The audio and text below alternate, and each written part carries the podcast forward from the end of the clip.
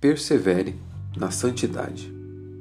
Apresentar-se-á voluntariamente o teu povo no dia do teu poder, com santos ornamentos, como o orvalho emergindo da aurora, serão os teus jovens. Salmo 110, 3. Muitas pessoas, ao pensar que estão convertidas, parecem imaginar que seu trabalho está encerrado e nada mais é necessário para que possam ir para o céu.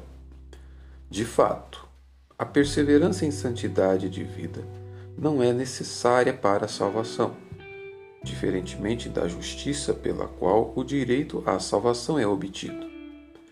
Também a real perseverança não é necessária para nos tornarmos interessados nessa justiça pela qual somos justificados.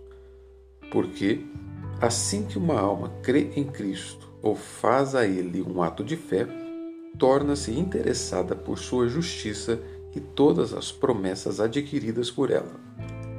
Porém, perseverar no caminho do dever é necessário para a salvação como acompanhamento e evidência de um direito à salvação.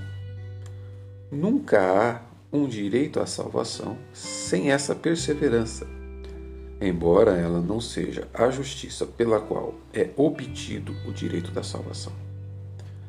Ela é imprescindível para a salvação por ser a necessária consequência da verdadeira fé.